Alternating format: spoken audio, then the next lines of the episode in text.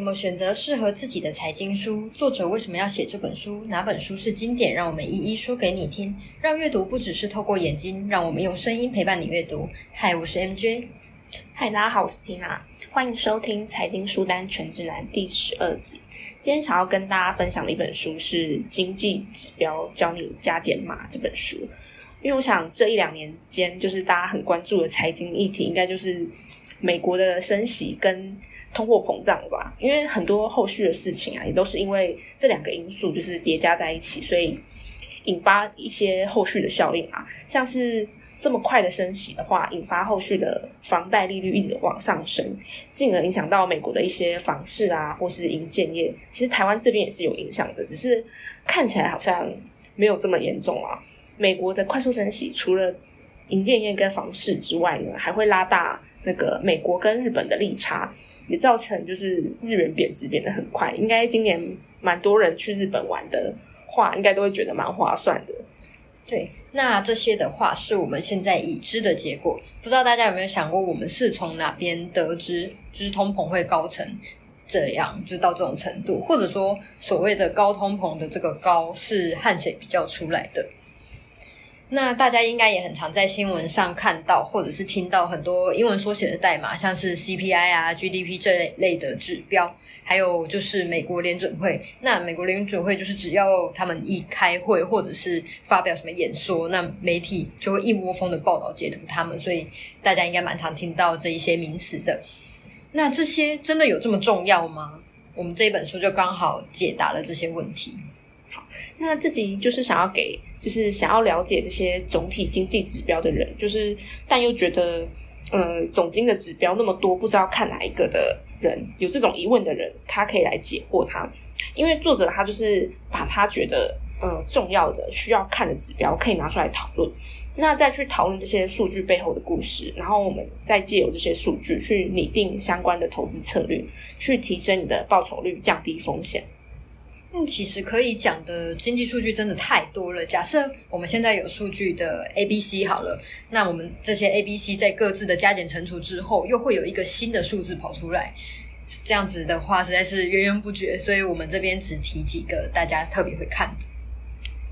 那首先呢，我们就先了解就是一国的经济状况的数据。那这个最主要一国经济状况数据的话，就是大家最耳熟能详的 GDP。那 GDP 就是通常的话是每季会公布一次。那以投资的观点来看的话，确实是是比较没有时效性啊，就是已经好像很过时已久的东西。但是我们可以透过这个 GDP 去了解，就是这个国家目前的经济状况。那 GDP 这个公式应该大家小时候有学过吧？就是像是。好，帮帮大家复习一下，就是它有四个元素，就是个人消费、跟民间投资，还有就是商品的出口，以及最后一个是政府的消费支出。那我们可以透过就是观察这个 GDP 的比重来了解这一个国家的经济重心在哪边。那像是台湾的话，应该大家不知道知不知道，就是台湾其实最重要是在商品出口这一块，对，因为它在 GDP 占了六成。目前经经济体最大的美国的话呢，就是它的 GDP 比重的话，就是主要是以个人消费为主，就是占了六成。所以如果美国就是在看就是消费者消费这一块的话，会非常的注重它的成长啊，或是衰退，就是因为它占它的 GDP 有六成。那我们看完 GDP 的比重之后呢，那我们再来了解就是 GDP 的成长率，因为一个国家就是你要看。它的 GDP 是绝对值嘛？那再就是比较它的成长率。成长率的话，以以以开发国家希望达成的目标呢，大概是平均经济成长率是两趴，就是觉得哎，这样就算是有成长，然后够了。那以开发中的国家来看的话呢，就会有比较高的标准，要五趴以上才会去觉得比较高的成长率。好，那我们看完一个国家大致上的这个经济状态之后，那我们就再细看，就是每一个国家的经济情况。这部分呢，我们就会大致分成消费者端和生产投资端这样子。那我们从消费者活动指标端的话呢，就是你可以看它每个月公布的就业成长率啊、失业率，还有初次请领失业救济金的人数，也就是民众你有没有工作，有没有赚到你可以消费的钱，你可以生活的钱这样子。那我们第二个看的就是零售业的销售额，也就是说，你一般大众你赚到钱之后，会不会愿意出来消费，就花这个钱？最后就是看消费者的信心指数，那就是我们大众对于市场的判断。但不过这个数据好像到最后都有点，就是被当做反指标来看这样子。嗯，那就是有时候大家不知道最近有没有看新闻，就会想说，哎，美国政府就是最近不是吵着要关门，这些有些政治的呃撮合角力嘛，然后它其实就会影响到这些数经济数据的公布。就是一些小知识给大家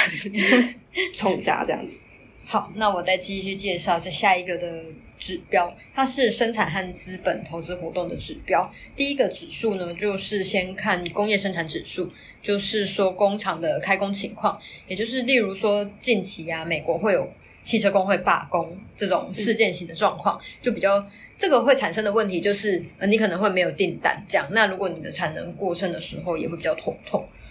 再来就是看新增耐久材的订单，这个数据的话是在美国的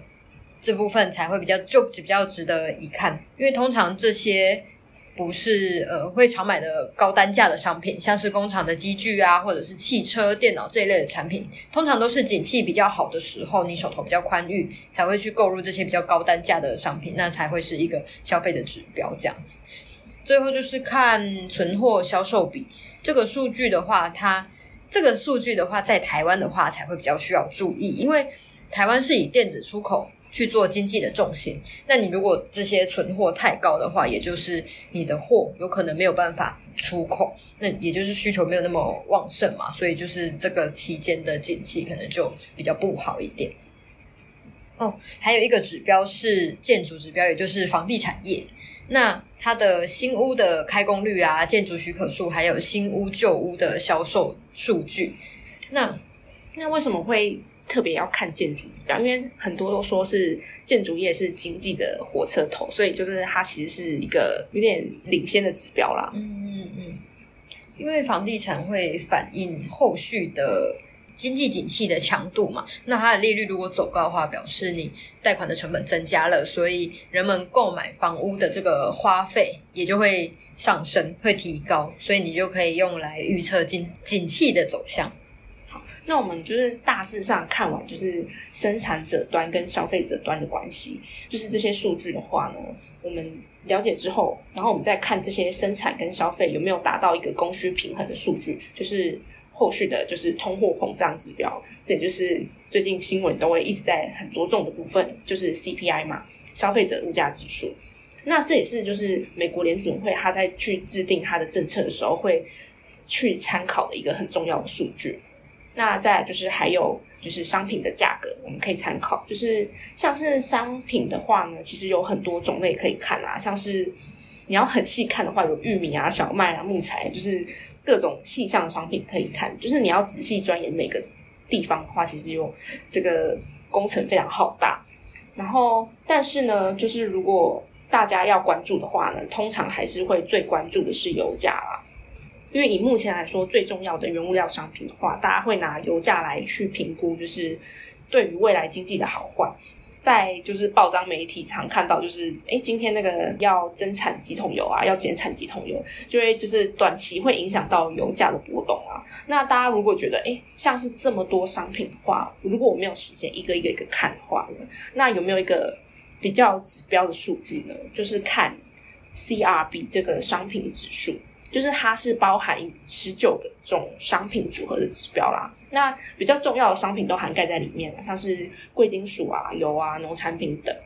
好，那看完商品指标之后呢，还有一些像是薪资啊，还有那个全国采购经理人物价指数啊，就是这两个就是呃大家会着重的部分。那薪资的话呢，也是看就是成长率的部分，因为。以目前来看的话呢，大家就是会去看，就是通膨率是不是有跟薪资成长率就是有搭上线啊？就是如果今天通膨比较高，但是薪资都没有成长的话，就是大家赚的钱会比花费的钱还要少。那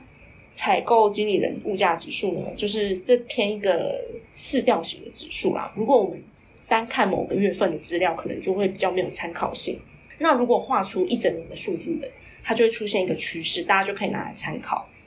去发现就是这些经理人他们觉得未来是一面看好还是一面看坏。这边就是讲完这么多数据的话，那我帮大家稍微回顾一下曾经发生过的呃比较严重的通货膨胀时期，就是在七零年代那时候，那时候就是美国刚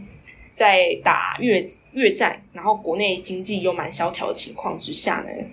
后续又有石油危机，就是内忧外患，所以那时候的美国联准会就是出手压低利率，希望就是可以去刺激经济的成长。那也就是那时候七零年代的降息跟宽松货币政策，造成后来八零年代的通膨失控。所以八零年代那时候通膨的年增率还有来到十三 percent 左右。那这也是为什么就是哎，美国这两年是不是通膨来到八 percent 左右，大家就这么紧张的原因？因为大家就开始回想到那时候，哎，通膨很严重的时候会发生的景气萧条。所以这时候就是。你看这两年，就是联准会就是非常积极的出手，也就是狂升息。所以在一九八零年代那时候呢，其实还有升到二十趴，所以二十趴的就是美国公债利息，就是以现在来看是呃蛮不可思议的啦。因为现在其实美国长天期的公债已经升到了五 percent，但是市场就已经波动蛮大，快吓坏了。那就是稍微跟大家复复习一下那时候的历史，这样。好，那我们刚刚提到的这些数据啊，它都可以运用在评估未来可能的经济状况，去判断目前景气循环是在哪一个阶段。那景气循环其实就是分成我们四个阶段的话，就是从一开始的复苏到强劲成长，然后到成长开始停止，最后就是衰退。那我们如果回来套用到我们民众的情绪上面的话，也就是你一开始可能半信半疑，然后你成长到一。大家就是觉得哎，很看好现在的景气这样子，然后到后面就是这个成长好像开始没有那么强劲了，最后就是会变成到衰退，也就是公司倒倒闭了，或者是你的债还不出来这样子。那这个循环呢，它其实就是有一点像是一年四季的感觉啦，就是你在衰退的这个阶段，就可能是一个寒冬。会想说，我赶赶快穿上厚衣服。那你如果在热的时候，就会想要去开冷气一样，它就是一个循环。那我们在我们的公司在不同的市况做出不同的决策，就是像你景气热的时候嘛，大家就会想说，哎，乘胜追击啊，去做并购啊，发行债券、上市等等的活动。那当景气下滑的时候，公司就会选择呃保比较保守一点的策略，就是你可能会削减成本，或者是你。或者是做一些裁员之类的决策，这样子。那我们在个人投资的策略上面呢，也就是要对经济循环做出反应。你不要硬是要跟这个景气唱反调嘛，就跟你不会选择在空头市场还开杠杆去一路看多这样子。桥水基金的创办人达里欧，他其实有一个自己的 YouTube 频道，他在 YouTube 频道里面有做了一个小短片，叫做 How the Economic Machine Works。他会介绍一些景气循环目前是在哪一个阶段啊之类的。那他也有中文版，大家可以上去 YouTube 搜寻看看。那以上就是一些经济指标之间的关系啦，然后再加上经济指标跟呃股市之间互动的关系，然后我们可以拿来做一些相关的风险评估。那最后书这本书里面呢，有一个 Q&A 的部分，作者会回答各种提问。那在这各种提问之里面，有一题我自己觉得蛮有趣的，因为它现在还蛮切合现在的状况。我读一下这个问题给大家听啊。这个问题是：一旦通膨压力见底，债券值利率看起来即将上升的时候，我们应该如何调整债券的投资组合？好，那作者这边的答复呢，他就是说，